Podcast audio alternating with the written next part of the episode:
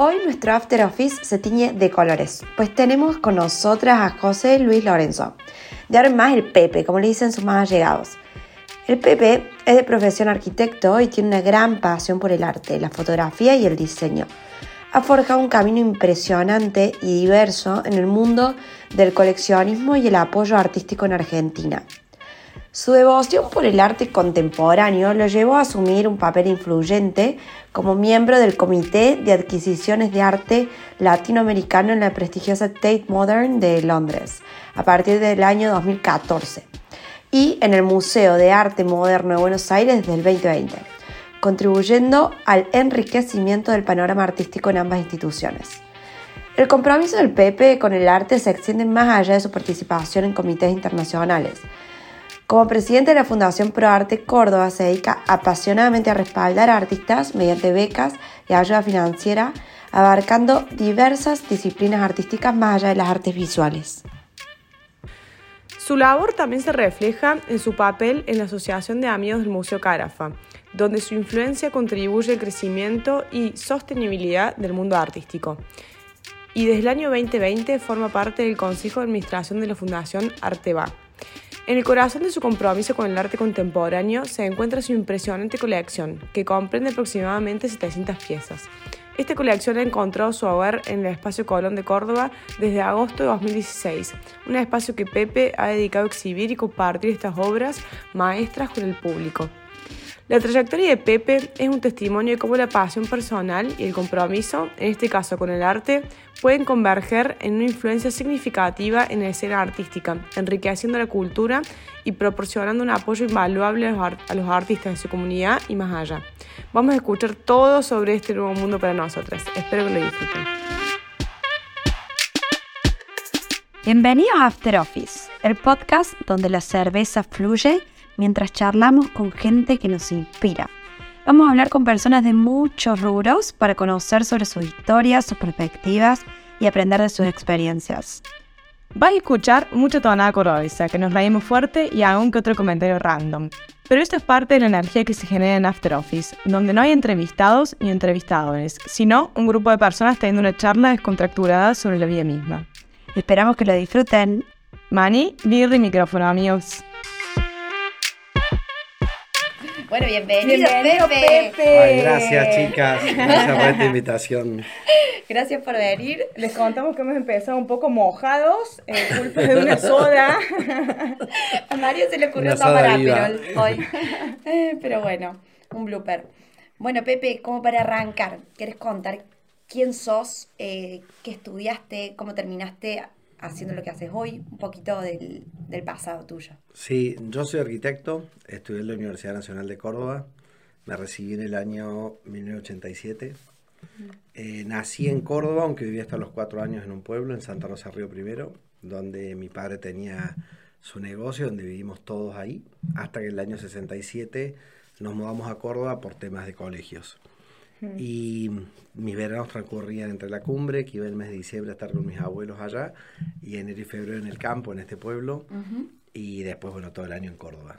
¿Y, para, y ahí cuándo estudiaste arquitectura? ¿Cuando estabas en Córdoba? Estudiando en Córdoba. Yo hice todo el colegio en Córdoba, fui al Taborén. Sí. Eh, hice desde primer grado hasta quinto año el secundario, y ahí entré a la Universidad Nacional en el año 81.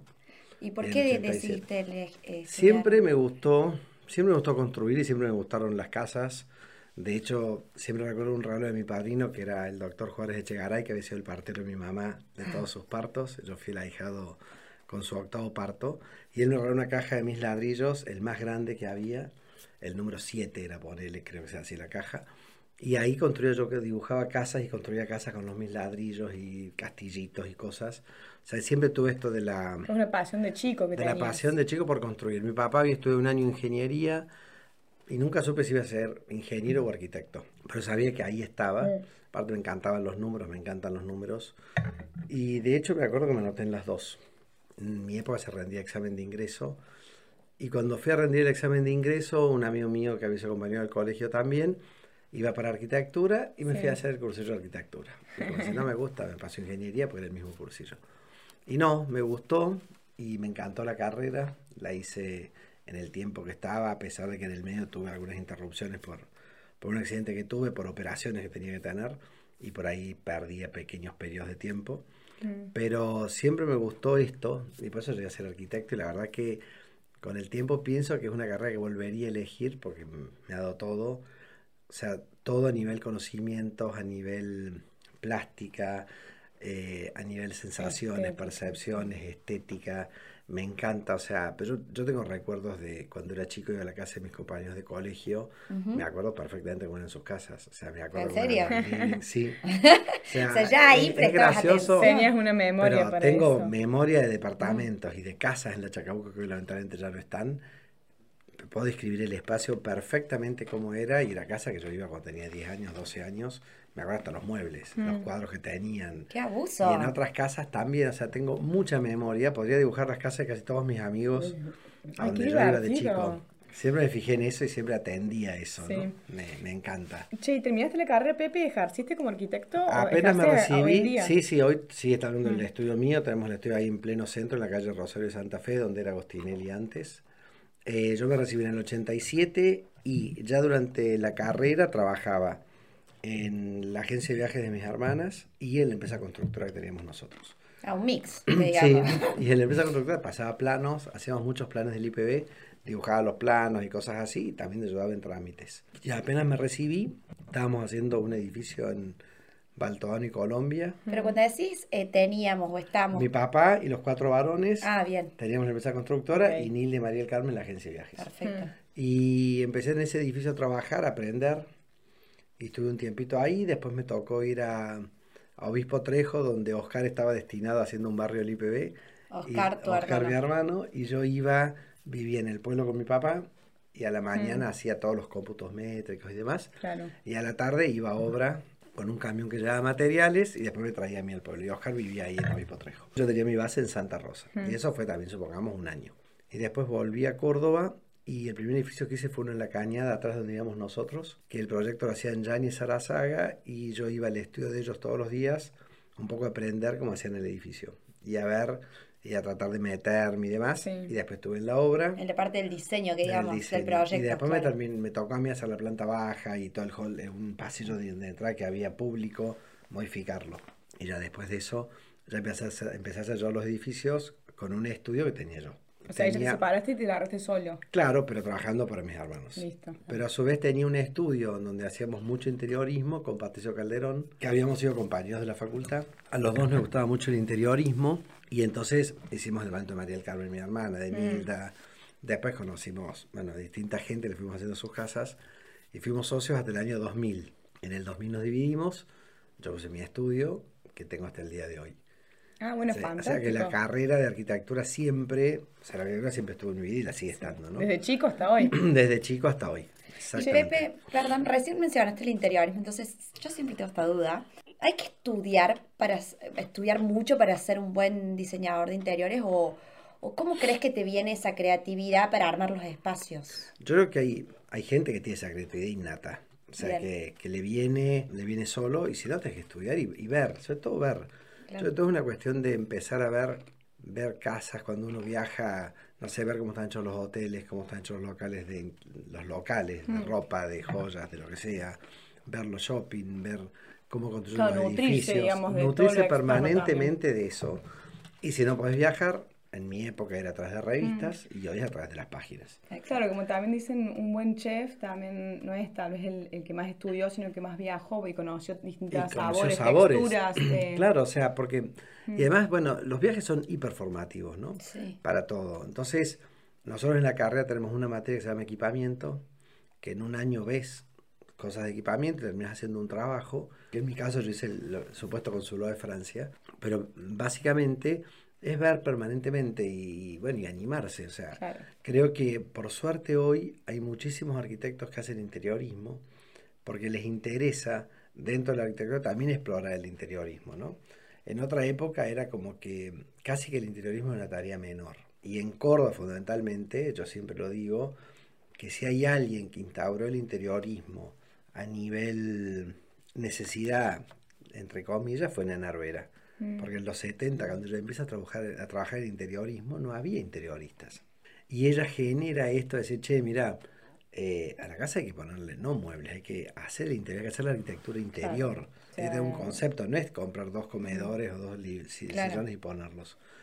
Entonces, eso es un camino que yo lo tuve en paralelo entre arquitectura e interiorismo. Siempre estuvo entrelazado, pues se mete el arte, pero fue como siempre un. O sea, eran como tres ríos que navegaban juntos y hacían uno solo, ¿no? Como una mm. confluencia de cosas en mi vida. Che, y hablando de eso del arte, que ya empieza a surgir la palabra, ¿cómo empezaste vos a coleccionar arte? ¿Cuál fue la primera adquisición que tuviste? ¿O fue a través de un regalo? O... Fue un regalo cuando cumplí 30, 30 años. Nilda, mi hermana, que es mi madrina, me regala una obra de Fernando Allievi para mis 30 años. Y ¿Qué era? ¿Un cuadro? Era una caja con un dibujo del torso de una chica. Sí. Una caja que tendrá 15 por 20. Y ahí Fernando me dice, bueno, mira, ya que Nila te regaló esto, ¿por qué no te haces vos también algún regalo? Nos fuimos al taller de Rosita González, al taller no, mm. al estudio del marido que estaba en Cañada y Colón. Y ahí compré una caja de Rosita y de ahí nos fuimos a Praxis, que es una galería que estaba en, en Ilia 130 y compré una caja de Nina Molina. O sea, de una pasaste tres. A tres. Yo, viví, yo vivía con mis padres y viví con mis padres hasta muy grande, hasta los 39 años. Y ahí Claro, esto que empezó con una, dos, tres, rápidamente se convirtió en una adicción y terminé teniendo, hasta que me mudé de la casa de mis padres, cerca de 100 obras que ya estaban guardadas en cajas debajo de las camas. Tu papá te querían echar directamente. era, tomado, era, estaban todos guardados en cajas y mi cuarto así estaba un poquito lleno. Y Pepe, ¿te acuerdas qué sentiste? O sea, ¿por qué elegiste esas primeras obras? Sí, creo que en los dos Creo que es lo que me sigue pasando hasta el día de hoy. Yo si veo una obra, entro a una sala y veo una muestra, o me pasan un PDF con obras, hay obras que me llaman más que otras. Hay obras que tienen algo que otras no lo tienen. Hay obras que tienen una sensibilidad, o para mí tienen una sensibilidad, o un mensaje que no veo en otras. Y con estas dos pasó eso, o sea, eran obras muy simples, pero es como que mm, algo pasó con esas dos, como pasó con todas las obras que tengo. Por ahí siempre surge la pregunta, bueno, pero algún día podrías empezar a vender. Sí, algún día debería empezar a vender, porque si no, no hay espacio que pueda... nunca vendiste? Nunca vendí nada. O sea, todo lo que compraste lo tenés guardado. Lo tengo, dos obras regalé a una amiga y después en la casa de mis sobrinos empiezan a aparecer obras que son préstamos para que las disfruten. Préstamos, escucharon, ¿no? Aclarado. Escuchen bien. Y ahí es porque siempre tengo una relación con mucho afecto con la obra que compro. O sea, sé por qué la compré, cuando la compré, qué me gustó de pronto de eso. Sí. Y ves un hilo en común. Hay un hilo. En el primer momento cuando me mudé la primera vez a un departamento en la calle Paraná, fue la primera vez que yo vi la colección colgada. Y ahí había 100 obras en la colección. Y ahí había una línea que vos podías ver donde había mucha obra referenciada a la arquitectura, o sea, un mm. defecto profesional que se manifestaba en esto.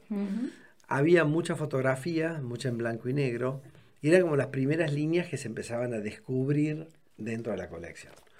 También había, empezaba a haber retratos, pero el retrato no como el retrato por ahí uno puede imaginar un retrato de una cara, un retrato de una persona, sino también el retrato como retrato de un momento de algo. Entonces, ah. una foto de un paisaje estaba retratando lo que pasaba ahí, ¿no? Como un retrato de unas acepciones mucho más amplias. ¿Y ahí te diste cuenta que ya eres coleccionista? en realidad, la primera vez que me nombran coleccionista fue en el 2004 se estaba mostrando la colección de Elías Rovirosa en el Carafa y me invitan a una mesa redonda para hablar de coleccionismo, donde estaba Suárez, que es artista, estaba Daniel Capardi. ¿Qué edad tenías ahí, Pepe? Como para ubicarnos. A ver, yo nací en el 63, tenía 41 años.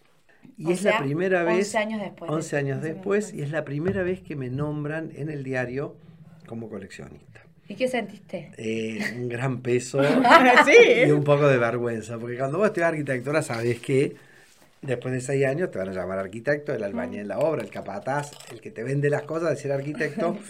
Te va a sonar raro, pero bueno, es para lo que estudiaste toda la vida. En cambio, el coleccionismo, nunca te vas a entender que sos coleccionista al principio. Después un día te puedes hacer más el tonto y ya sabes que lo sos. Ahí fue como fuerte el sentir esto, che, soy coleccionista y estoy siendo reconocido por esto y empiezan a mirarte desde otra forma. Y creo que a partir de ahí empiezan a suceder cosas que hacen que también la, colección o mi, función dentro del mundo del arte o de este ecosistema del arte empiece a variar. Yo hacía dos años que había entrado ya a la Asociación de Amigos del Museo Carafa. Yo entré en el 2001. ¿A qué, perdón? A la Asociación de Amigos del Museo Carafa. ¿Qué es eso? Los museos tienen asociaciones de amigos. Gente Sí. que contribuye con una cuota para que con esa plata se pueda llevar al museo. A incrementar el acervo, dar plata para educación, dar plata para colección, dar plata para restauración. Entonces, esta asociación de amigos, que hoy somos 200, deberíamos ser muchos más, una ciudad de, do- de un millón y medio de habitantes, pero somos 200, tiene una comisión directiva. Entonces yo, que era socio, ahí pasé a formar parte de la comisión directiva Ah. del año 2002-2003, como vocal, qué sé yo. Sí. Que después ocupé distintos cargos, desde hace ya ocho años soy presidente. Y al año siguiente, en el 2005, entré a la Fundación Pro Arte Córdoba, impulsó por el doctor Varas, que me invitó, y ahí empecé a trabajar también en ProArte, en donde también trabajábamos en, en arte, en música, en literatura, en distintas disciplinas. Es decir, que desde ese momento también empecé a tener una formación Sí. mucho más desde lo institucional y desde las instituciones del medio que trabajan en pos de la cultura, ¿no?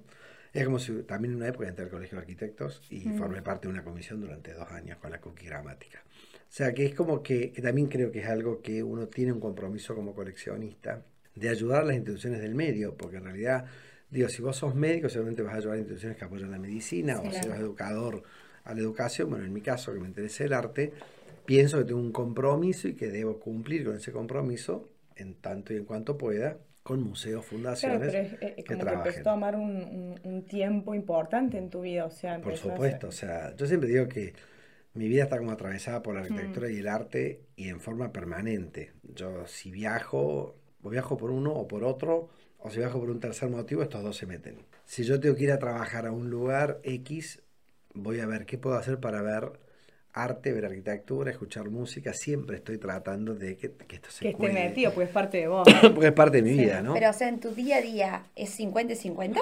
Y yo te digo, mira, mi día a día empieza que yo llego, no sé, a las 10 de la mañana, a 9 y media a mi estudio. A las 10 pongamos. Y a lo mejor estoy hasta las 7 de la tarde. En el medio pasa todo. Estoy en el estudio, voy a una obra, me junto con unos clientes, trabajo para el museo, trabajo para ProArte, hago reuniones de arte va. Todo es como una gran melange que pasa en mis días permanentemente. No es que tengo días que hago estudio y días que hago arte. No, Claro. todo pasa como le pasa a todo el mundo en su vida, ¿no? Sí. O sea, la diferencia es que yo no tengo un trabajo en donde me siento en una empresa de tal hora a tal hora y ahí focalizo todo, sino que esto es una gran, Es un gran un día que gran se va dando, sí. ¿Y cómo te organizas? O sea, ¿cómo, ¿cómo decís, no sé, meto una pausa de arte, me meto en arquitectura y hablo... No sé, son reuniones de consejo, Ujú. por ejemplo, de museo de, ar- de la Fundación Pro Arte Córdoba, son generalmente a la tarde y son una vez por mes. Claro. En el medio preparo muchas cosas para esas reuniones, pues soy presidente o porque tengo temas que tratar. Si es arte va, como la feria que va a ser la semana que viene, tenemos muchas más reuniones y a horarios prefijados, decisiones más rápidas, son reuniones de una hora. Entonces, en esos casos, nada, yo sé que tengo, no sé, a las 12 una reunión, llego al estudio a las 10, de 10 a Sí. 12 trabajo en otras cosas, veo que estamos haciendo el proyecto, tomo la reunión, después sigo con lo mío. O sea, es como Claro. que sea pequeños paréntesis que vas haciendo para como poder... otro paréntesis ir a terapia, como otro paréntesis puede ser otras cosas, ¿no? O sea, Pero está bueno porque te das el tiempo para apoyar a, a todo y fomentar todo lo que es la cultura artística de Argentina y de Córdoba, que está sí, buenísimo. porque- sí, está tengo bueno la suerte de tengo una profesión o la, la forma que yo llevo adelante mi profesión me permite Sí, esta fusión permanentemente de una cosa y la otra. Che, y Pepe, yendo sobre lo que es eh, ser coleccionista de arte, ¿qué es lo que más te atrae de coleccionar? ¿Qué es lo que más disfrutas, digamos, de coleccionar y, y tener una colección, digamos, de, de distintos eh, artistas, cuadros? Creo que lo que, a ver, Y el no venderlos. es, acá hay, hay como varias cosas, ¿no? Primero, muchas veces me cuestiono, y lo hablo bastante en terapia, ¿no? ¿Qué me lleva a querer tener algo más que evidentemente no voy a poder tener en mi casa? O sea, pues si yo compro una obra hoy a la tarde, esa obra no va a ir a mi casa, pues ya mi casa está lista, está llena, Espacio Colón tiene su muestra, o sea que lo más seguro es que yo la vea, cuando la compre le lleve a un depósito. Y de ese depósito salga algún día, porque la presto, para algún museo, para alguna exhibición, vaya a la casa de un sobrino, baje a mi casa o vaya a Espacio Colón. Pero eso es algo aleatorio, que puede Sí. pasar o no. Entonces, ante esta, este acto que para mí conlleva en un punto bastante egoísmo, que es el querer poseer, atesorar, tener, ¿no? O sea, porque hay algo ahí, hay algo psicológico Yo trato de subliminarlo con exhibir la obra, con prestarla, con mostrarla. De ahí surge Espacio Colón. Ay, qué O lindo. sea, creo que ahí donde viene esto del compartir, que es una cosa que más me gusta, es compartir mi colección. Mm. Compartirla con quien se pueda. Nosotros, por ejemplo, ahora hasta hace poco teníamos obra prestada en Malva, en una muestra, digo, ahora hay una muestra en Rafaela, estábamos prestada para Sunchales. Hay ahora en Recoleta toda una muestra con muchas obras, ahora venía a la Casa del Bicentenario. Entonces, esto de permanentemente tratar de mostrar la colección a otros y exhibirla, porque además creo que si yo compro una obra de X persona y la voy a tener guardada, esa persona vende mi obra, pero después no va a vender más, porque en realidad no voy a ser yo un órgano de difusor o de Claro. difusión, no voy a ser un... No le fomentas. Exacto, en cambio, si yo muestro esta obra en casa, está en la casa de mi sobrino, está en la casa de fulano, mengano, no importa, y se ve ahí la obra, esto puede hacer que otras personas quieran tener esa obra de alguna forma y poder verla y disfrutarla. Y ahí me surgen un montón de preguntas, Pepe.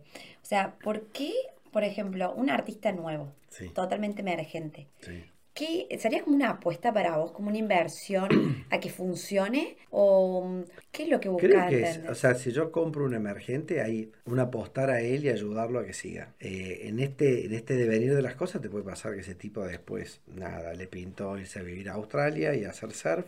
¿Te ha pasado eso o no? Me ha pasado, sí, un par de veces, pero nada, sigo disfrutando las obras y las he disfrutado Claro. y no pasa nada, porque tampoco estás haciendo inversiones tan grandes, ¿no? O sea, viste, yo por ahí me río, hay gente que me dice, ay, mira, estoy por comprar esto, y vos pensás que el día de mañana va a valer, y vos decís, nada, vas a comer a la huella, que sabés que no dura más de un día lo de la huella y pagás tres veces la obra, o sea, no busquemos inversiones donde no la hay, ¿no? O sea, yo creo que ahí estás apoyando la carrera Sí. de alguien, es como cuando decís, che, eh, la fulana de tal estaba haciendo mermeladas, y bueno, le compras la mermelada como para fomentar y apoyar. Sí. Este chico está pintando, hace cerámica, hace bordado, no sé. Es una forma de apoyar el arte también, o sea, El emergente, El pero el, emergente. consagrado es otra cosa. O sea, el arte el ya está- consagrado ya es, lo ves como, no sé, creo que hay- yo tengo artistas que me encantaría tener y quizás no vaya a tener nunca, pues ya sus precios exceden a mí. ¿Quién te gustaría? Muchos, o sea, hay muchos y a veces cuesta dar nombres porque dejas otros afuera. Ahí va. Entonces es Está mejor bueno. no darlos, pero yo tengo artistas que me encantaría tener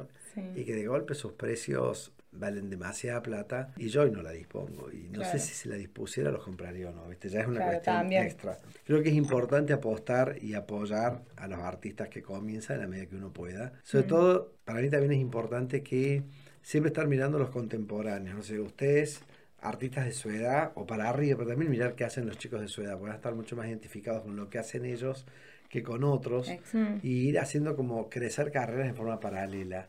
La línea que, que vos tenés en tu colección es más de arte contemporáneo. Hoy es arte poco. contemporáneo, mucho arte contemporáneo.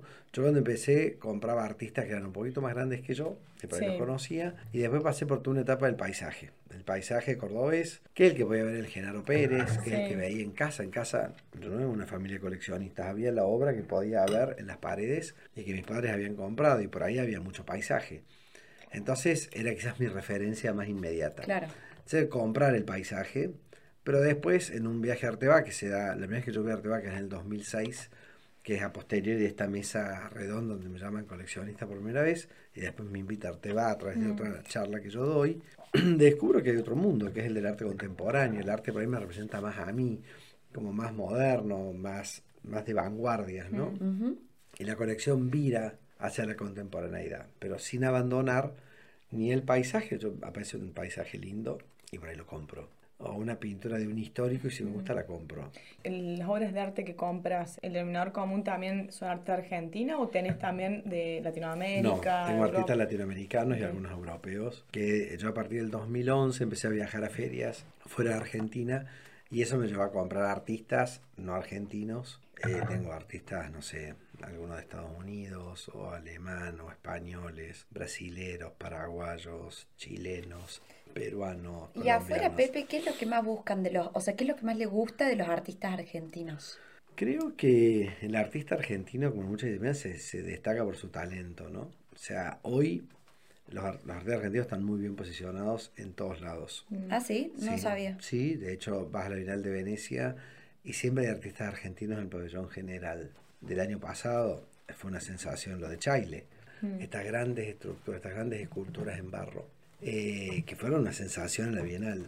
Otro año Tomás Araceno tuvo un pabellón afuera con toda la cosa de las arañas. Liliana Porter de Estados Unidos es hiper famosa Mm. y está en la Bienal de Venecia. O sea, siempre hay artistas argentinos que están bien posicionados y que muchas veces lo hacen desde vivir afuera o viviendo acá, tener gran, gran trascendencia. A su vez también pasa hoy la- los precios del arte argentino comparados con artistas de la región está subvaluado, o sea, es mucho más barato sí, un artista argentino que uno brasilero o colombiano o venezolano. Y bueno, ese también es un trabajo que todos tenemos que hacer, de tratar de que los precios se eleven para que tengan una línea más comparativa con lo que pasa en el mundo. Y ahí- Son artistas talentosísimos y Sí. que mucha gente busca. A mí me da duda, parte del negocio del coleccionista me reinteresa y, y me surgió la duda de qué- cómo, cómo hacen para ponerle precio a las obras. Si es plenamente el artista el que le pone el precio o si vos como coleccionista lo ayudás, le sugerís. Eh, se le va dando forma entre el galerista y el artista. Los artistas tienen un galerista que lo representa y eso, Ah, no el precio se va formando. Ahora, Perdón, eh, para que los espectadores que tal vez no estén en este mundo, se me interesaría que se definan los distintos personajes que están en el mundo del arte. Está, Nosotros tenemos el artista, el galerista, que es el- la persona que tiene un espacio físico, que representa artistas, que los lleva a ferias y que vos compras la obra a través de la galería, no en el Sí. taller del artista. Sí.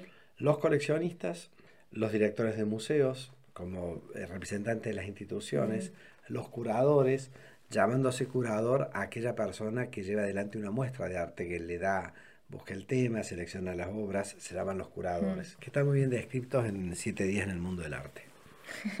Para leer. Para leer. Estos cinco, estas cinco puntas de esta piedra son un poco las que van del- delineando el mundo del arte en un punto, ¿no? Entonces, hay, hay cosas que influyen o que cuentan al, al- al- al momento de poner un precio en una obra. Tu trayectoria, dónde pusiste, cuántos años llevas haciendo cosas, a qué precios has empezado a vender, has estado en alguna bienal, has expuesto fuera de Córdoba. No es lo mismo todo, o sea, no es lo mismo que yo compre un departamento ubicado, no sé, en un barrio X a que lo compre en plena Nueva Córdoba frente al Palacio Ferreira. Y vos me decís, bueno, el momento es el mismo, tiene, sí, pero tiene una, local, una localización totalmente distinta. Perfecto. El espacio y el terreno es otro, la ubicación, la cercanía, lo que tengamos, lo que tengamos es otro. Entonces, en el artista es lo mismo, hay artistas que, eh, por ejemplo, artistas consagrados que quizás están muertos y que sus precios son baratísimos comparados con gente joven mm, que por ahí no tiene trayectoria. Entonces, un artista va formando su precio para mí a medida que va transitando un camino Sí. y va teniendo distintos estadios en esto de los caminos. A veces hay precios que están exageradamente altos o algunos exageradamente bajos. Ahí está el compromiso de uno de decir, che, me parece que el- lo que estás pidiendo es carísimo para lo que sos o es muy barato. claro. ¿Y lo decías O sea, eso? O y por supuesto, o sea, si tenés la confianza, sí. Sí. Si no tenés la confianza, no. Pero a su vez, muchas veces pasa que si en una feria no se vendió Mm. nada de fulano de tal. Y bueno, capaz que sus precios estaban altos para lo que el mercado Claro. pedía. Y a veces pasa al revés. O sea, Claro, y además va, ahora, por ejemplo, a mí me da, por ahí cosas, vas a una feria afuera y un artista emergente venden 3.000 euros, 4.000 euros como base. Y acá por 4.000 euros tenés artistas que están en una mediana carrera y un emergente a lo mejor vale 500 dólares. Entonces, bueno, eso son, responde a mercado, ¿no? Ahí va. Pero lo que no puede haber confusión es entre un tipo de recién empieza y un consagrado. Porque cuando están los dos al mismo momento hay algo que está mal. O este está bajo o este está muy alto. Claro. Y en eso, entonces, el coleccionista y el galerista y el director del museo tienen una voz y un... El, el director del museo no, tiene una voz no en formadora de precios, sino en dar la oportunidad a determinadas personas que expongan. ¿no? Ahí.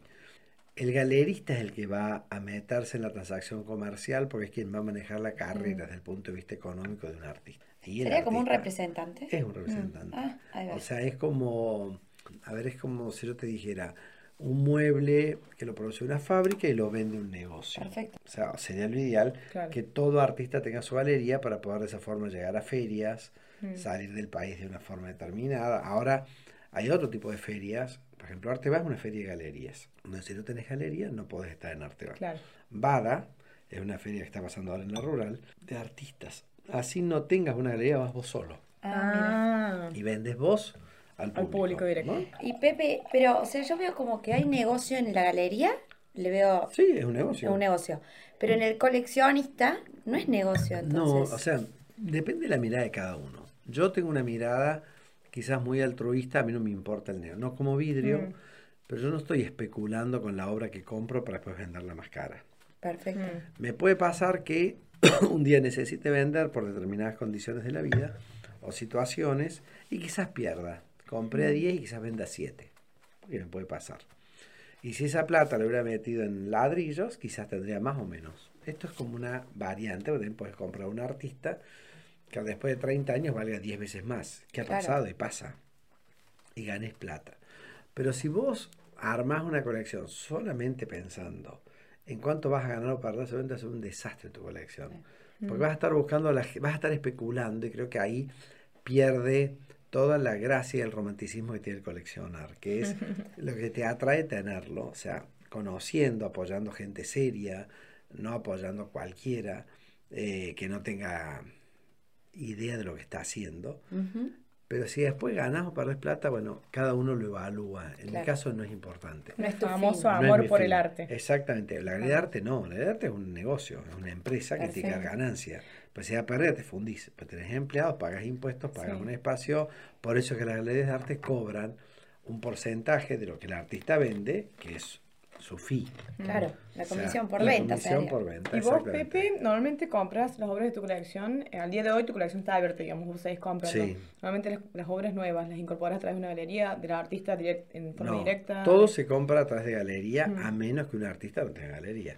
Mm. O sea, que si un artista No puedes puentear, nunca una. No, no, es que sería una acción totalmente deshonesta, porque Mm. si yo sé que fulano de tal vende obra en su taller más barato de lo que la vende en la galería, y la galería lo muestra, lo Vos a llegaste a él por la galería. Sí, sí, pero Sí, es como, cual. no sí. sé, es como si yo sé que uno vende un departamento y trato de pasar la inmobiliaria por alto y compra para comprarla un 3% más barata. Perfecto. Porque creo que son acciones demasiado desleales que, si habláramos de comercio justo, no deberían ser eh, permitidas ni admitidas.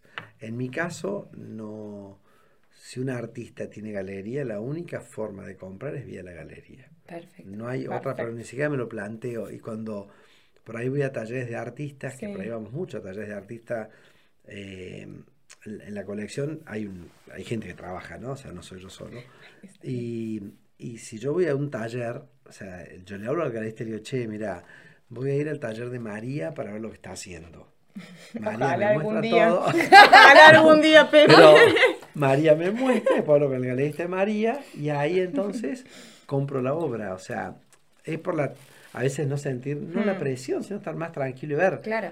Pero no, o sea, eso es imposible, inclusive mismo cuando vos vas a bienales o vas a ferias, o por ejemplo una bienal, o vas a un museo y ves una muestra. Yo voy ahora al MACU y veo la excelente muestra que es de Roger Mantegani ahora, que es fabulosa.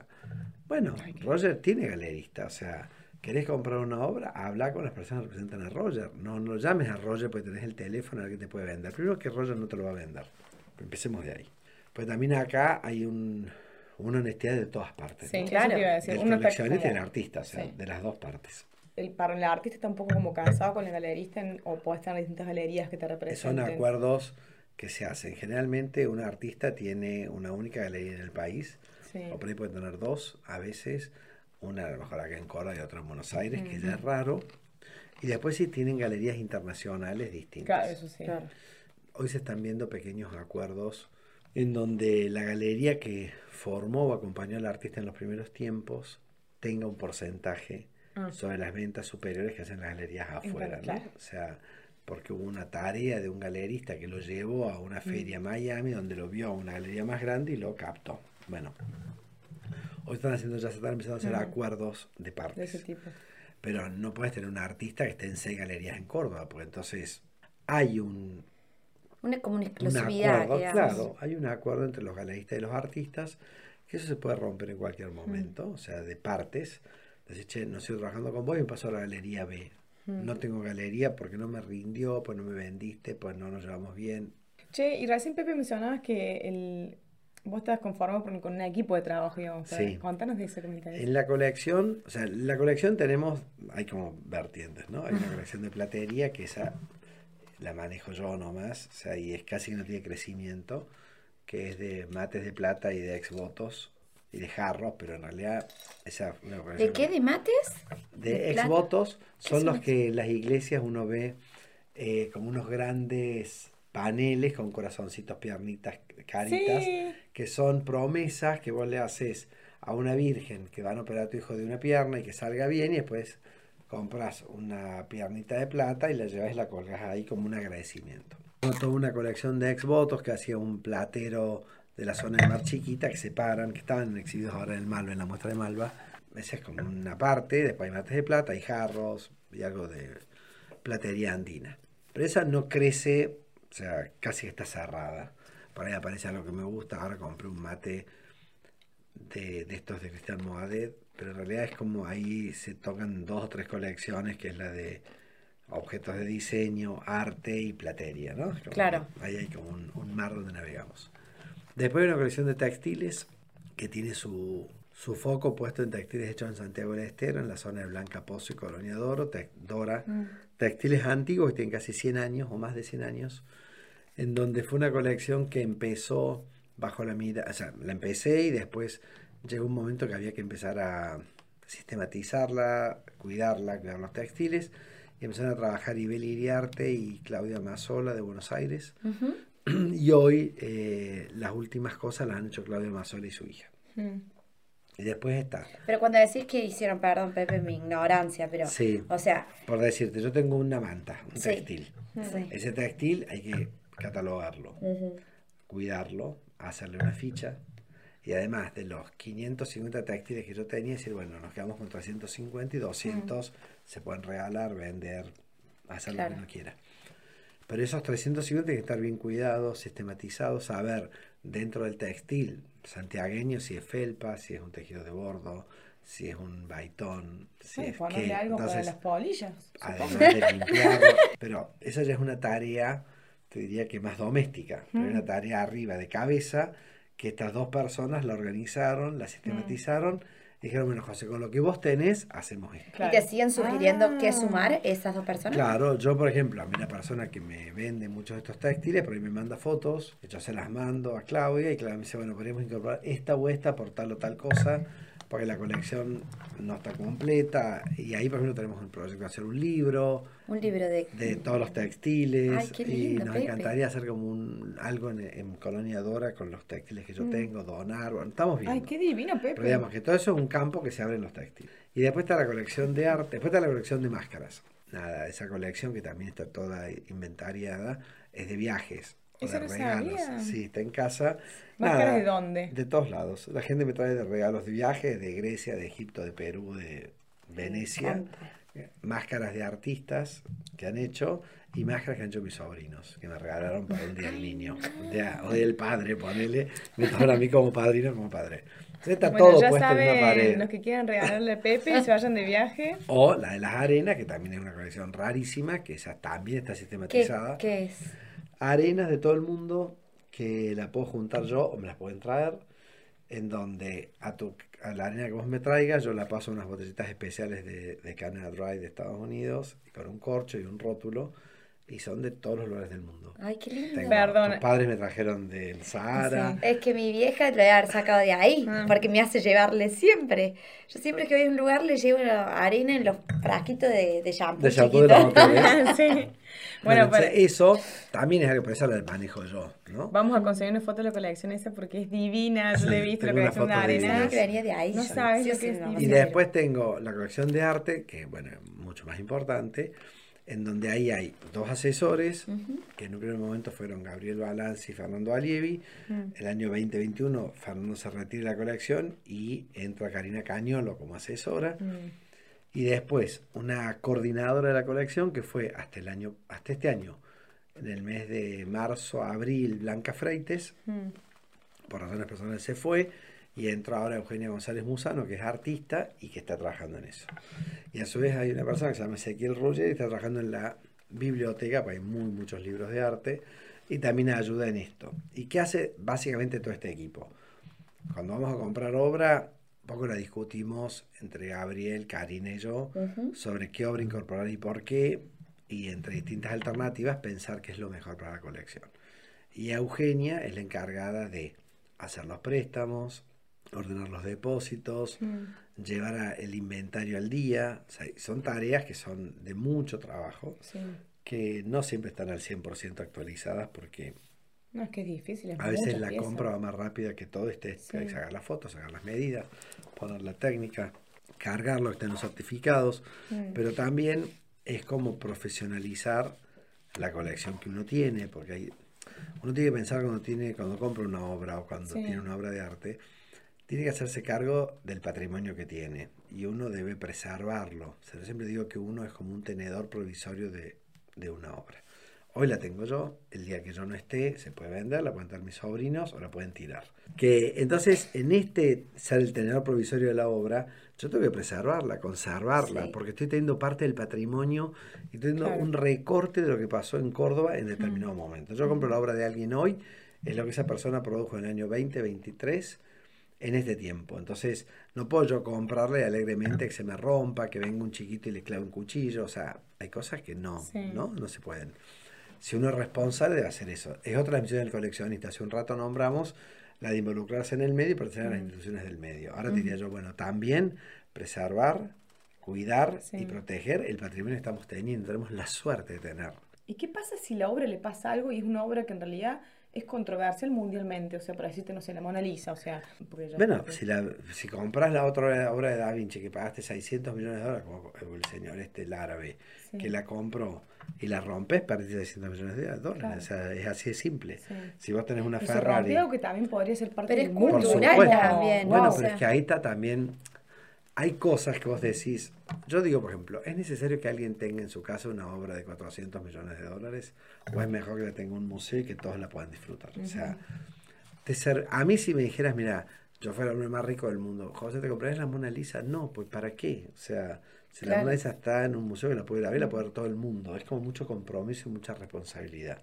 Está parte de la conciencia de cada uno. O sea, si vos vas a comprar una obra y la vas a dejar a la altura de que un perro o un gato la Mm. pueden raspar todo el día y rascar, bueno, eso es un inconsciente. O sea, es como si dejaras, no sé, el mueble más valioso de tu casa en una lluvia afuera. O sea, sabes que se Pero va a también el respeto al artista. El respeto al artista, el respeto al momento histórico, el respeto a todo. Por eso es el compromiso que uno como coleccionista Sí. toma frente a esto. Es, es algo casi, Ay, te diría como una cuestión, eh, como un trato de espiritualidad, Sí. como un... Yo digo que uno tiene la posibilidad de tener algo que hizo alguien Sí. sin saber para quién iba a ser destinado y que un día te toca. Yo este fin de semana cuando estuve en Salta fui a ver obra de una comunidad que está en el Chaco Salteño de los Huichi. Una comunidad maravillosa y compré unas cerámicas. Y ayer estuve recibiendo eh, audios de las personas de la comunidad explicándome las, cuatro horas que compré, qué significado tienen. Y siempre ellos empezaban que eh, los espíritus estaban muy presentes en cada una de esas obras y que ellos me eligieron a mí. O sea, que yo no elegí la obra, sino que la obra me ¿Eso vos eligió lo, a mí. lo, lo escribís o Lo- algo? Lo tengo ¿no? en ¿Lo audio y lo voy a guardar porque eso es parte de lo que es después la obra. ¿no? Eso decís, yo creo en esas cosas. Yo cuando vos elegís una obra, eh, hay como una conexión mutua Mm. entre la obra y vos. Que el artista, por cierto, supo cuando puso la carga en eso, pero no sabía para quién iba a ir. Entonces, esa conexión, esa espiritualidad, ese choque que hay de energía es lo que hace que uno elija la obra. Y la obra te llegue. ¿Y vos siempre disfrutes. conocés los artistas, Pepe, de, todos tu, de toda tu colección? diría que de casi todos, salvo artistas que, bueno, obvio que, que estén muertos o que sean de afuera y no los haya podido ver, si no, conozco a todos y con todos he charlado y con todos he podido pedir explicaciones por ahí de la obra, como una explicación más qué quiso hacer o cómo fue. Y la verdad es que nunca me desilusionó ningún artista. Una vez que los he conocido a todos, he, comple- he completado el sentido de la obra o, el- o lo que estoy viendo. Pasó una vez que yo compré varias obras de un artista que no sabía, sabía quién era, pero no Sí. la, nunca había interactuado. Y un día en Recoleta, en una muestra, me topo con alguien y me dice, ah, ¿qué tal? Yo soy tal. Ay, le digo, yo tengo obra tuya. Me dice, ¿cómo? Sí, tengo tal, tal. Ay, me dice, nunca supe quién había comprado esas obras. O sea, ella Qué no sabía que yo las sí. tenía, yo no sabía quién, sabía que ella se llamaba fulana de tal. Y fue como encontrarnos ahí y nada, y reconocernos como que los dos tenemos, Claro. o sea, Una, que los dos estamos parte unidos de por algo. ella Exactamente. y ella te entrega una parte de ella. Exactamente. Entonces, es eso Es como muy fuerte. Sí. Y por eso también a mí me gusta conocer, en la medida que puede, sin ser así invasivo, la persona que lo hace. De esta comunidad Wichi, ahora estoy invitado a ir a la comunidad cuando quiera conocerlos. Los conozco a través de sus voces ahora, pues tengo los audios. Y es como que es muy lindo esto del, del coso, ¿no? De, de poder empezar a, a ver. Además, creo que estas charlas que uno empieza a tener con los artistas son súper enriquecedoras porque aprendes un montón de la obra de él, de la técnica, de la vida, ¿no? De todas estas personas, que es como muy lindo. Che, Pepe, y esta es una pregunta que vino de Instagram y, y nos preguntan qué hay que ver o, o qué ves vos para elegir una buena obra. Aparte de toda esta parte que venimos hablando de lo personal, que vos sentís algo en la obra, o sea, vos qué ves aparte de eso, algo estético, algo, qué, qué tipo de atractivos Sí, ves. yo veo, o sea, primero trato vez de tener menos condicionantes a la hora de ver una obra de arte, ir sin ningún preconcepto, ¿no? O sea, no, no me gusta lo tal, no me gusta lo cual, o sea, tratar de ir con la mente lo más, lo más limpia posible para ver. Y una vez que me paro y empiezo a ver todo, siempre algo que me llama más la atención que otro. Ah, No sé, por ejemplo, hoy estaba viendo un PDF de las obras que lleva una galería Arteba. Y yo he visto una obra en una foto de ese PDF. Hoy me pasaron las 10 obras que componen el PDF y volví a elegir la misma. eh, elegirla mentalmente si la pudiera comprar. O sea, esa obra tuvo para mí algo, un significado, los colores, me tocó por algo por sobre las otras. Yo creo que la conexión es lo principal, ¿no? Quizás la obra, y hace un ejercicio, manda una muestra, vayan tres amigas y vea, cada una elija una. Pueden coincidir o no, porque lo, la- lo que una está sintiendo, lo que está viviendo, lo que le gusta, Sí. lo como vos vivís, te puede reventar más o menos. Sí. En segundo, de estar permeable a ver cosas. Eso es lo primero, ¿no? No decir, no, a mí no me gusta el cuerpo humano. Bueno, entonces ya empezamos mal. O, no, si tiene un gato, no, odio los gatos. O, ¿viste? o el Es desnudo que no va conmigo. subjetivo también. Totalmente subjetivo. Y además, por ahí comprado, yo he tenido obras que he comprado que la gente dice, pero ¿qué viste cuando? O sea, ¿qué lo- Y bueno, no sé qué lo vi, qué vi o Claro, qué no dejé de sé, ver, no, no podría decirlo, pero fue algo que me llamó la atención por sobre el resto. Y es, creo que es dejarse sorprender y dejarse que la obra se apropie de vos, en el buen sentido de la palabra, o sea, te, te envuelva y te llene. Y para mí que eso es como lo más lindo. Y hablando de esto ya tan profundo, me gustaría preguntarte qué es el arte para vos. Eh, ¿Cómo definirías el arte? ¿Qué es un artista? Yo creo que el arte eh, es como una, casi como, a mí me pasa con la arquitectura, es como una forma de vida. O sea, arte en todos lados. Arte, salís a la calle, está plagada de arte, ¿no? O sea, que uno lo pueda ver o no es otra historia. Pero que hay arte, sí. hay arte en la arquitectura, hay arte en la música, hay arte en el arte.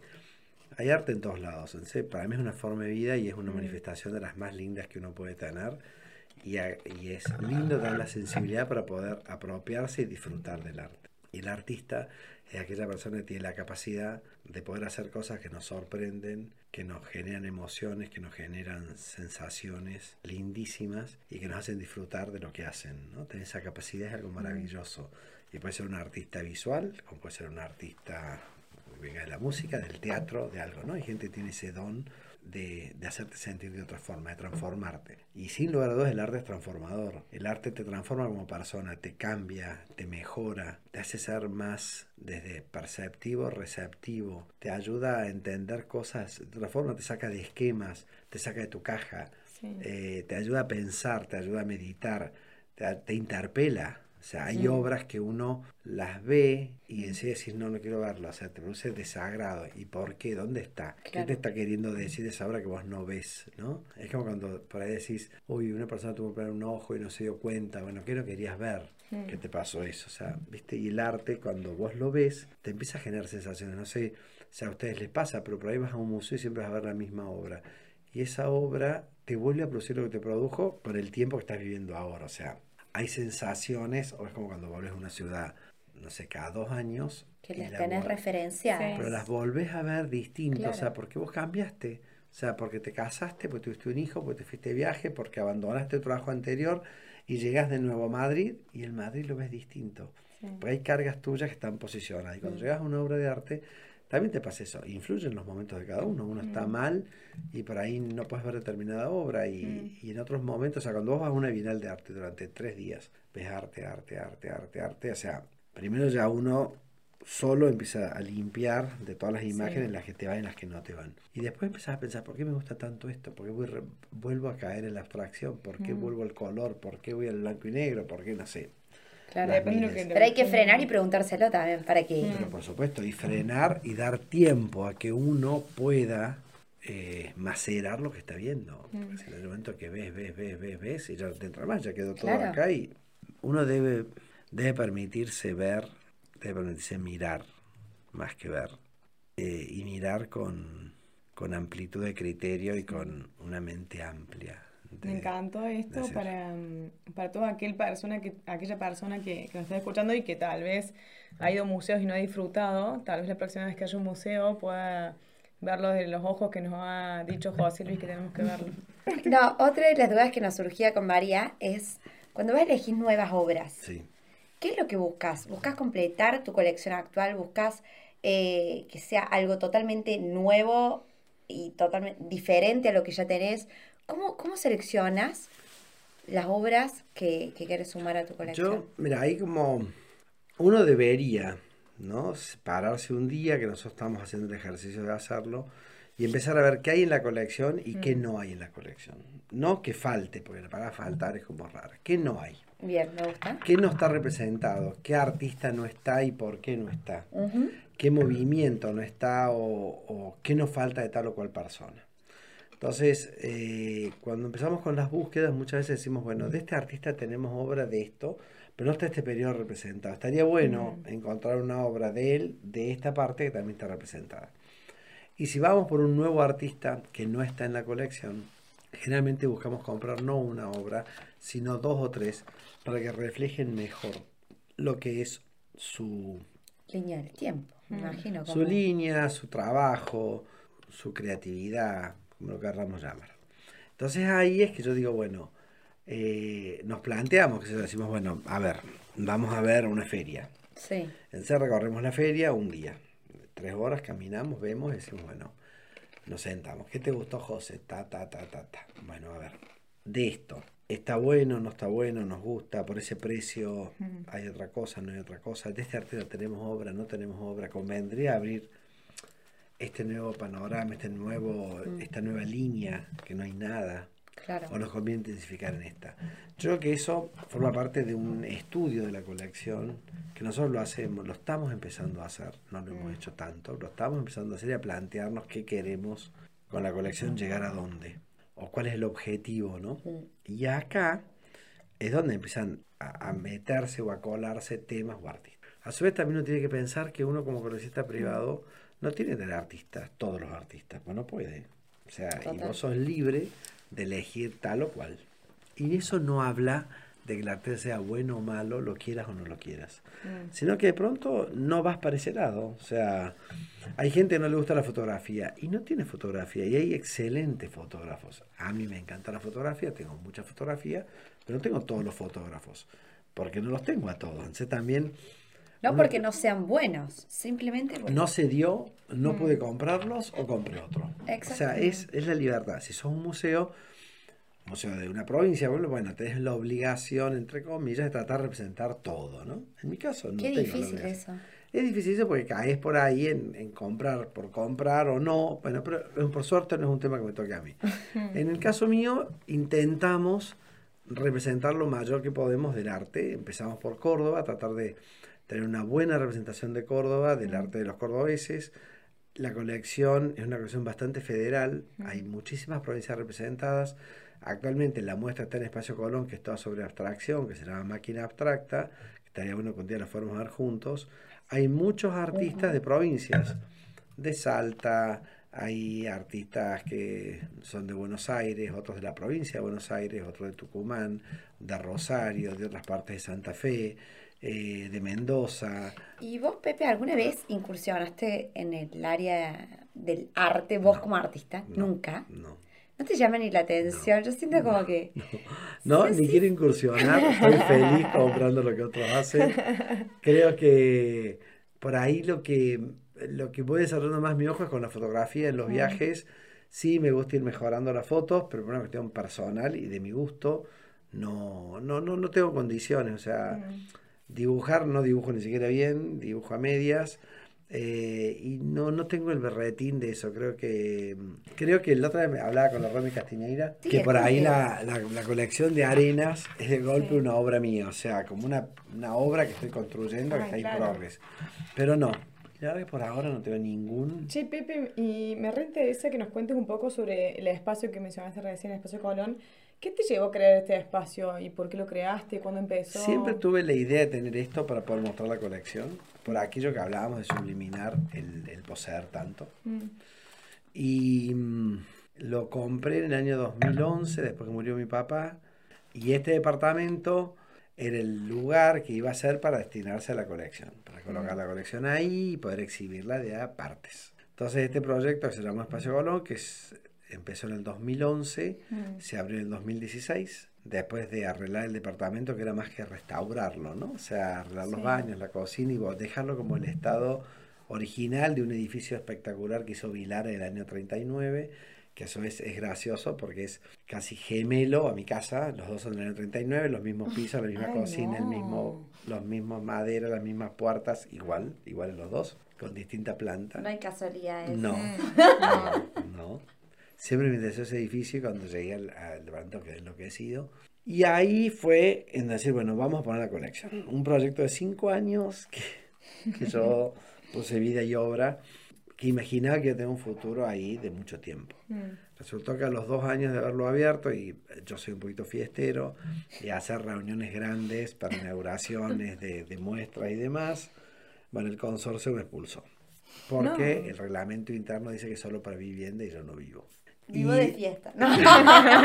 y llegamos a la conclusión, bueno, finalmente arreglé con el consorcio eh, de poder seguir, como he seguido hasta ahora, teniendo más respeto por el otro, es decir, haciendo a lo mejor una inauguración por año y una, una reunión por año de gran apertura, poniendo 200 personas en horarios de la mañana que no moleste mm. tanto al consorcio, con cuidado en la puerta, con los ascensores y demás. Y entonces esto tiene la mecánica de una muestra cada año o cada año y dos meses que se llaman álbumes. Estamos por el álbum 5, por aquello de que el álbum de figuritas es como una colección, nunca está completa y siempre falta la más difícil. ¿no? Porque yo defino que la colección, o sea, la puedo definir de muchas formas, ¿no? Mm. La defino como un autorretrato porque creo que una colección se va delineando con el paso del tiempo, con lo que te, con el pasado, el presente y lo que proyectas, como un organismo vivo, pues está permanentemente en crecimiento y mutando y tomando distintos ejes o distintas derivas en el tiempo. Y también es como un álbum, porque siempre te falta, o sea, nunca, recién te y no tengo. Y hay montones de cosas así, ¿no? Entonces... ¿Cuánto tiempo dura? Cada... 12 meses, más o menos. Ah. O 14, en los cuales hay dos o tres de, producción, sí. Y después este vamos variando. La primera, por ejemplo, fue sobre fotografía. La segunda se llamó Imágenes de la Distopía. La tercera, Poética de las Relaciones. La cuarta fue Qué cuerpos, qué lenguajes. Otra mirada sobre feminismo y género. Y esta abstracción. Y la próxima, que se está trabajando, va a ser otra cosa. Entonces, en cada una de estas muestras se muestran 80 obras con un tema específico con la mirada de un curador. Y ahí eso. En donde yo, no, yo no, no hago nada, o sea, pongo simplemente el espacio y la colección. El curador elige el tema, las obras, cómo se van a montar. No, no, pues si no. No, no, pues si no, pienso que sería contaminar y poner mi gusto personal, que ya lo puse al comprar la obra. Claro. Entonces, ahora que otro vea cómo hace dialogar las obras, cómo interactúan. O sea, vos le decís, tenés todo esto, esto que te Esta es la colección. Elegí de acá 80. Decime qué hacemos con el espacio, si cerramos una ventana, si no, Pero que el curador elijo entre 700 horas, por decirte más o menos, una línea y dice, le ponemos este concepto, vamos a exponer No, elige el concepto, por ejemplo, dice, bueno, vamos a hacer abstracción. Entonces empezás a hacer recortes de la colección, a ver qué obras abstractas hay o qué tomas vos como abstracto, porque si vamos a Colón van a ver que hay, hay obras que por ahí no son la, la que uno creería que es abstracta, sino que es una abstracción rara, tomada por ellos como decisión que es abstracta. Y ahí, en eso, entonces, de esta cantidad de obras, como lo quedan 120, después se ven las obras, se las mira y a lo mejor cuando se hace la tarea de montaje entran 80, 85 y quedan algunas afuera. Y eso entonces nos lleva tres meses o cuatro Preselección la hace el curador. Todo el curador. Y después el curador va a Colón, el curador dispone cómo montamos, el curador dispone qué color pintamos las paredes, los textos de sala, Ay, pero le dan Nosotros mucha hacemos- libertad, está re Sí, bueno eso. Hacemos un cuadernillo de cada muestra, entonces los textos van a ir ahí y demás. Y nada, yo ya cumplí en elegir al curador. Eso te iba a decir siempre. ¿Vas eligiendo vos el curador distinto? ¿Vas variando? Sí, voy variando. Ahora, en las últimas muestras, ha estado ya en las últimas dos, Karina Cañolo, y de las cinco ha estado en tres. Por aquello que también necesitamos que una de las partes o una de las patas esté en Córdoba. Pues después hay mucho trabajo que llevar la obra, ver el montaje, pintarse, seleccionar, supervisar. Entonces, si vos estás afuera, es más difícil hacerlo. Claro. Entonces, intentamos que sea Karina más una persona. Que Claro. se piensa también, se ve quién, cómo, cuándo. Vemos los honorarios, vemos un montón de cosas que también hay que decidir, ¿no? Claro. Para- Che, em, Pepe, y otra cuestión que me interesa saber es, eh, entre todas las muestras que has hecho, o sea, los cinco, cinco álbumes, ¿qué porcentaje de tus obras de tu colección has, has mostrado? Eh, mira, ha habido cinco y ha habido un promedio de 90 obras, 450. Mm. Y a lo mejor entre todas las muestras, hemos hecho más o menos 10 muestras en museos ya, Sí. o 12 o 15, quizás que hemos exhibido 1200 obras. Lo que pasa Mm. que a veces hay obras que se han exhibido más de una vez. Ah. Quizás hay obras que no se han, hay obras que no se han exhibido nunca. Es una ¿Sabes obra. eso? Sí, sí. La estás esperando. Y sí, me encantaría que pase y que se muestren. ¿Y existen coleccionistas que coleccionen y no muestran su Sí, colección? muchos, muchos. Muchísima gente no quiere que sepa que son coleccionistas, no quiere que vayan a la casa. eh, es como para ellos y su familia, y está bien, son posturas, ¿no? o sea, obvio. creo que son formas de vivir y yo desde siempre fui muy expansivo y me encanta compartir, me encanta vayan a mi casa, o sea, todo me viene bien. Pero hay gente que no y, y están respetados como lo mío. Y Pepe, si yo te digo de acá a 100 años, ¿o qué te gustaría que hagan con tu colección? Es como un tema bastante difícil porque, o sea, colec- el coleccionismo es como una pasión, ¿no? Donde yo por ahí no cambio mi auto, no hago algo y compro una obra. Es decir, che, Pepe, no me sé que no tengas plata para tal cosa y te compraste una obra que no podías hacer. Bueno, pero es que realmente me apasiona mucho lo que estoy haciendo en el colección. Muchas veces es difícil transferir esta pasión, ¿no? Decir, Sí. te tra- les transfiero a ustedes dos mi pasión de coleccionar. Y si esto no pasa de padres a hijos, de hecho, muy pocos hijos continúan las colecciones de sus padres y se terminan vendiendo o donando, menos en mi caso que no tengo hijos. Entonces, es un tema que lo pienso no cada vez más, pero a medida que cumplís años, ves ese futuro más cercano. Y siempre pienso, no sé si les dejaría la responsabilidad a, a mis sobrinos de que tengan que ver qué hago con esto. Capaz que yo lo decida antes, capaz que mm, sea una decisión en conjunto. Mm. A mí me encantaría poder hacer un nuevo espacio. Me encantaría tener museo? me encantaría un museo, me encantaría que la municipalidad de la provincia me destinaran un espacio y yo llevara la colección y se exhibiera todo ahí y que estuviera en comodato para la provincia por 40 años y después los chicos vean qué hacen. Eh, si yo quisiera donar toda mi colección al Museo Carafa no se podría porque no hay espacio para guardarla, Mm. por ejemplo. Qué loco es. Entonces, eso, es- por eso también hay ventas de las colecciones o donaciones a museos de otros lados. Creo que estaría lindo que la colección en algunas obras se desmembrara y fuera a distintos museos que les interesara la obra que yo tengo. Pero no sé, en un momento estuvimos para hacer un museo divino en la cañada, divino. Y finalmente, bueno, hubo un temite y no se hizo. Pero también por ahí pensás que yo hoy mantengo la colección, Mm. eh, pago los gastos, pago todo. Te dedicas. Ahora, el día de mañana, los 21 sobrinos, por ahí no tienen ganas de conservar esto y poner Mm. todos los meses plata para esto que hizo el Pepe, conservarlo. Por ahí no está en sus en su ADN y está bien, ¿no? O Pues sea, sus prioridades. ni idea. exactamente. Claro. O sea, nada, que prefiero correr Sí. carreras, no sé, prefiero irme a esquiar. No, no Claro, tengo es, idea. es tu legado, tal vez legado Es lo ellos sea otro, o sea, sí. exactamente, y es mi objetivo y mi Mm. pasión y mi camino. Entonces, son futuros inciertos. Mm. A veces es mejor ni imaginarlos, porque por ahí imaginas algo que no se da Sí. y la vida te sorprende con un nuevo camino que ni lo pensabas. Sí. Entonces, ¿Qué aconsejarías a alguien que quiere incursionar en el mundo del arte desde el, desde el lugar del coleccionista? O sea, ¿cómo aconsejarías que pueda empezar, coleccionar, yo disfrutar? lo, lo- es em, animarse a comprar, eh, comprar gente de su edad y de, de cosas que, que sean afordables económicamente hablando, o sea, que, que las puedas tener. Y animarte a convivir con arte. O sea, decir, bueno, compro una obra, compro dos, compro tres. Hoy es como bastante común que los chicos jóvenes para los casamientos les regalen obras de arte. Ay, sí. Entonces, que es una cosa lindísima y empezar a convivir con eso. Porque ahí te das cuenta de lo que te gusta y lo que no te gusta. O sea, para dónde irías o para dónde no, dónde no irías. Entonces, eso es como un primer paso, el, el animarte, el ir a una feria de arte, como fuiste a Mac, Sí. y que la gente te cuente sobre lo que hay y que no pienses que en una feria de arte es un plomo. Mm. O sea, es ir dejarte sorprender y de pronto ver, y hay cosas que te van a parecer carísimas, o que nunca pagarías eso por una obra de arte hoy, perfecto, pero hay otras que podés comprarlas y que hay que te llaman, que te llevan, que te, que te sugieren cosas. Entonces creo que el animarse, y como yo recién decía, meter la mente en blanco sin preconceptos ni prejuicios, ni nada es lo principal. Además, nada, aprovechar en los viajes a ver, a ver colecciones, si alguien tiene una colección, pedir a verla, a hablar con gente que está metida en esto, eh, entendiendo que esto no es un negocio ni es una empresa, o sea, esto es un placer. Exacto. O sea, partiendo de los placeres que tenemos en la vida, esto es un placer, porque además también hay que sacar el, el miedo a la gente de ser coleccionista. O sea, si alguien va a mi casa y ve como digo yo, quizás se espanta y ese pobre tipo no tiene un centímetro libre. Entonces, no, que no vas a llegar a eso.